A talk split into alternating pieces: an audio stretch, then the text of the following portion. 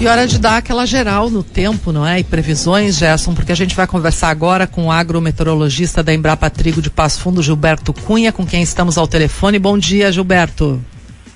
Bom dia, Zumara. Bom dia, Gerson. Bom dia aos ouvintes da rádio da UPF. Bom, a probabilidade de laninha se confirmando, é isso? Sim, Laninha efetivamente está estabelecido e deverá ficar ativo, atuando aí com mais de 90% de chance, pelo menos até o final do verão. Eu diria até o mês de março aí, nós ainda tem, deveremos estar sob o comando, sob a influência de Laninha. Mas evidentemente que esse é um fenômeno que no nosso caso, no sul do Brasil, nesse sudeste da América do Sul, ele causa mais impacto é na primavera, nos meses de outubro, novembro e na primeira metade do mês de dezembro, eu diria. Então, a primavera é a a estação onde o Laninha mais influencia, embora também continue atuando e, de alguma forma também influenciando o regime de chuvas no, durante o verão. Bom, a gente já teve um novembro com um índice bastante baixo, ficou muito abaixo da média, 40 milímetros, não é? Qual é a perspectiva para dezembro? Já podemos falar disso, uh, Cunha?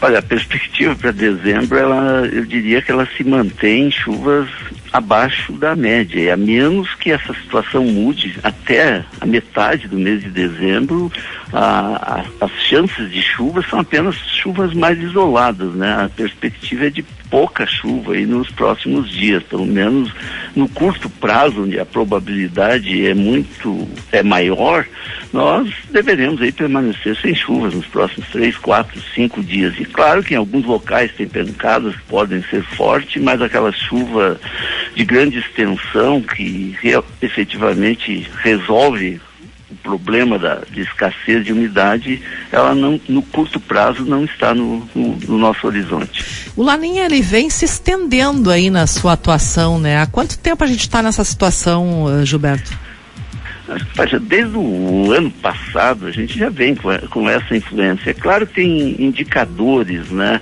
Uh, às vezes estão mais ativos ou menos ativos, mas eu diria que no último ano aí nós ficamos sob a égide do, do evento Laninha. E esse é um ano típico, né? Que nós tivemos pouquíssimos, com exceção do mês de junho, nós podemos dizer que nesse segundo semestre de 2021 as chuvas ficaram abaixo do padrão normal ou ali ao redor, um pouquinho acima, apenas em dois meses, né? O mês de, mês de outubro, né? Que nós tivemos, mês de setembro exatamente no valor normal e o mês de outubro cerca de 20 milímetros acima, muito pouco para recuperar, né? Então ele está ativo, era esperável, claro, probabilisticamente essa, essa ação está, está se configurando. Agora, isso se mantém assim, é evidente que quando se configurar o verão climaticamente, as, outros, outra, outros condicionantes do clima passam a influenciar e nós podemos ter uma mudança nessa situação. Eu diria que, especialmente a, a questão chuva no sul do Brasil pode ter uma, sofrer uma mudança caso nós tenhamos aí uma as águas aqui do Atlântico Sul, na costa do, do sul do Brasil, mais aquecidas do que de costume. Então isso pode mudar, mas isso tem uma influência maior final de ano, a partir do, do mês de janeiro. Né? Então até esse meados de, de dezembro nós devemos permanecer aí com esse padrão típico de anos de laninha. Cunha, o verão está chegando, né?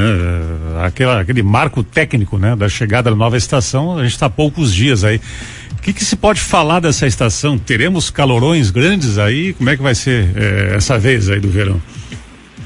É, é um verão que, que tem essa marca de todos os verões, né? Na, em termos astronômicos, sim, o verão, oficialmente, pela essa relação Terra-Sol, começa no 21 de, de dezembro, mas, mas em termos de climatologia, a estação verão, a partir de, de dezembro, já passa a se considerar o padrão de clima de, de verão. Em anos de laninha, o que se tem é uma amplitude térmica maior, né? As madrugadas são mais frias, uh, mas ao longo do dia as temperaturas se elevam. Até em função da menor umidade, da menor nebulosidade, essa diferença, essa, essa amplitude entre a temperatura mínima e a máxima em anos de laninha, ela tende a ser mais elevada. Isso é bom, né, Cunha? Porque o O calor brabo aquele é quando não recupera de um dia para o outro, né?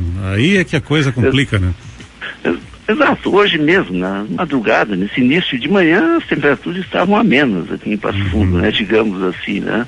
Estavam, mas uh, elas tendem a subir, nós nos próximos dias chegaremos aí com, com, com toda tranquilidade, hoje, amanhã e depois, temperaturas aí próximo dos 30 graus, ou até mesmo um pouco acima, né? Um, dois graus acima dos 30, né? Então é, é comum, é característico. O, aquela sensação de calor, ela é maior quando, dependendo do tipo de massa de ar que, que está atuando. Né? Se nós tivermos uma massa de ar quente, de origem tropical e com umidade elevada, a situação de abafamento, enfim, é, ela, a sensação de calor, assim como a sensação de frio aumenta quando as temperaturas são baixas, a, a atmosfera seca e, e, um e o vento mais, mais intenso, também a sensação de calor aumenta quando nós temos temperaturas elevadas e maior umidade no ar. Quais são as culturas que são mais afetadas aí pelo Laninha, Cunha? Bom, eu diria, começar dizendo as culturas que são beneficiadas pelo Laninha, né? Os cereais de inverno tendem a ser beneficiados pelo Laninha por, por uma condição de primavera menos úmida e, e isso traz benefícios na questão de menor incidência de doenças de espiga, que são de difícil controle, melhor qualidade tecnológica por sanidade, por padrão de grãos em anos de laninha.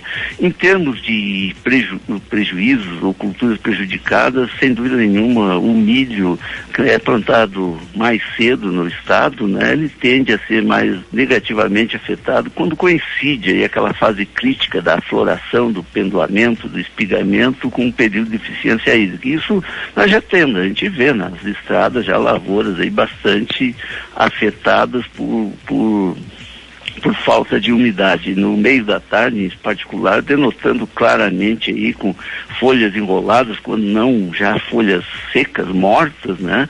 Uh, sintomas acentuados de déficit hídrico. A soja é uma cultura muito tolerante, é evidente que precisa uh, de umidade no solo para ter um bom estabelecimento, uma boa largada das lavouras, mas a influência maior de, de impacto no rendimento da soja, que é a principal cultura de grãos, ela se dá ali nos meses meses de janeiro, fevereiro, quando coincide, né? Aquela fase pós-floração, enchimento de grãos, que é o período mais crítico. Então, eh, eu diria ainda que não há uma tragédia anunciada para a agricultura, apesar de, de, alguns impactos já negativos aí, eh, mas temos que, que aguardar. Então, se essa situação mudar aí a partir do final de dezembro, janeiro e fevereiro, com chuvas ao redor o ideal acima do padrão normal do clima. Se chovesse acima de 200 milímetros no mês de janeiro e de fevereiro, nós poderíamos ainda falar numa uma grande safra de soja em 2000 e nessa safra 2021-2022. Agora eu vou. Oi. Pois não. não. Desculpa, desculpa. Não, eu, eu vou mudar completamente de tema agora contigo, Cunha, porque eu não poderia deixar de aproveitar a tua participação aqui no Café Expresso para falar de um assunto que também uh, lhe é muito, uh, lhe agrada muito, que é a literatura, não é? Você está lançando um livro, a gente falou tanto de ciência aí nos últimos anos, e esse livro é Ah, essa estranha instituição chamada ciência. O que que traz esse livro para nós, Cunha?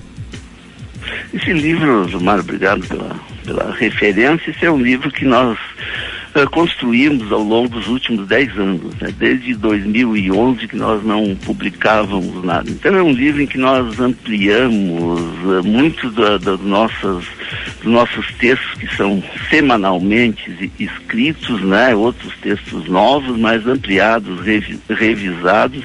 Ele trata de, de, todas as questões e, que permitem, numa linguagem acessível, um, um, a busca do entendimento do que é e do que não é ciência. E nós vivemos momentos aí que eu considero muito interessantes para esse tipo de leitura, são textos relativamente curtos, de três, quatro páginas, que, que tratam dessa relação da ciência com a sociedade, né, com a questão da própria pandemia da Covid-19. Né, tem uma série de textos que nós publicamos ali, evidentemente que não tratando da questão saúde, mas mais tratando da questão de comportamento, da questão de de previsibilidade, de estatística. Então, eu enquadro como um, uma obra que está dentro do, do, contexto da chamada popularização da ciência, que é a busca da comunicação, da acessibilidade, da, uh, de de tornar aí a, a, informação mais dura, mais rígida da, das, das, publicações científicas de forma mais agradável e, e simplificada, possibilitando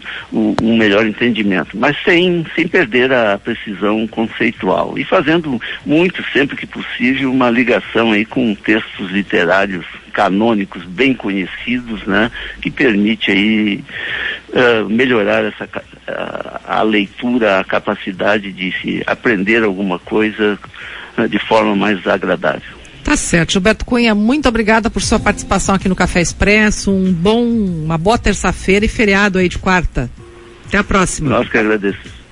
Nós que agradecemos e um bom dia. Bom dia, Cunha. Obrigado pela atenção de sempre aí.